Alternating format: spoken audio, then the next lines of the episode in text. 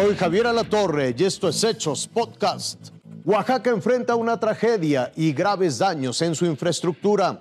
Microbuseros amenazan con provocar caos en la Ciudad de México. Dos días después de que Ágata impactó la costa oaxaqueña, los daños siguen a la vista y aún hay localidades que continúan atrapadas. La comunidad de Arroyo Cruz en el municipio de San Pedro Pochutla es una de tantas que se han quedado incomunicadas por los efectos que ha causado el huracán Ágata. Aquí no han llegado las autoridades, es la propia gente de la comunidad la que está trabajando a marchas forzadas para tratar de restablecer la comunicación y que puedan tener acceso a los víveres y a la ayuda humanitaria. Estamos, la verdad, este, muy, este, muy afectados por, por el huracán, ¿no? Pero bueno, la comunidad pues aquí está de pie.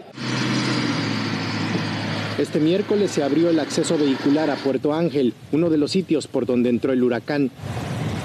Ahorita este, todo Puerto Ángel está destrozado. No hay luz, no hay internet. Tuvieron que pasar 48 horas para que pudiéramos accesar a uno de los tres puertos importantes que han quedado afectados por el huracán Ágata y que esto ha impedido que justamente eh, pues se reactiven obviamente las actividades de playa, pero también las actividades pesqueras. Son muchos muchas toneladas de escombros las que han quedado aquí en esta playa y sin duda alguna tendrán que pasar varios días para que la gente del pueblo pueda limpiar y retomar sus actividades cotidianas. Quedamos jodidos, ahora sí que ni comida ni nada, hay muchos lugares en los cuales hay mucha gente que ahorita está esperando un apoyo. En Puerto Ángel el arroyo se desbordó e inundó varias viviendas y negocios de donde se sacaron toneladas de arena y lodo. También un puente peatonal colapsó y no hay forma de cruzar por ahí este cuerpo de agua. ¿Suele ver a Oaxaca en estas condiciones? Sí, claro, ¿cómo no? Mucho. Pues, es muy triste ver pues, el lugar donde vivimos devastado.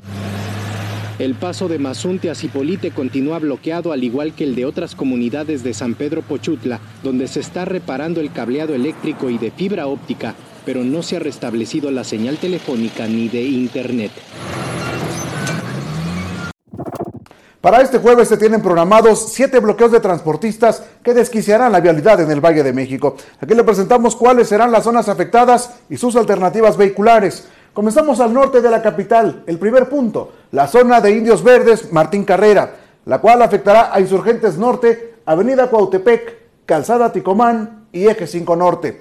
Las alternativas viales para este punto son Vía Morelos, Centenario y Vallejo.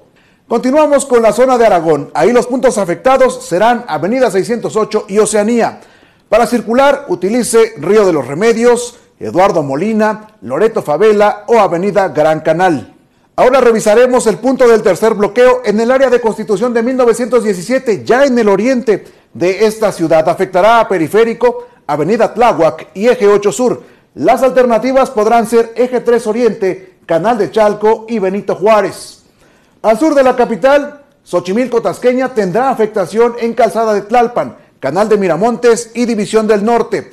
Recomiendan utilizar eje central, los ejes 1, 2 y 3 Oriente, así como Acueducto y Escuela Naval. Para quienes provienen de Puebla, Chalco, Valle de Chalco, Ixtapaluca, tengan en cuenta que cerrarán la calzada Ignacio Zaragoza.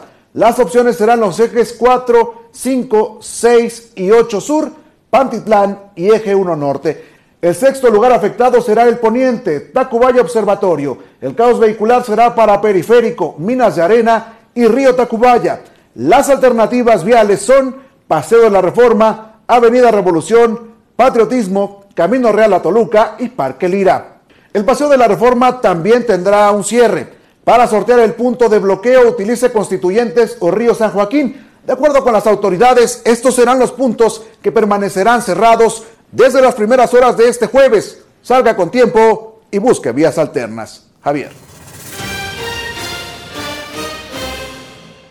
Hasta aquí la noticia, lo invitamos a seguir pendiente de los hechos.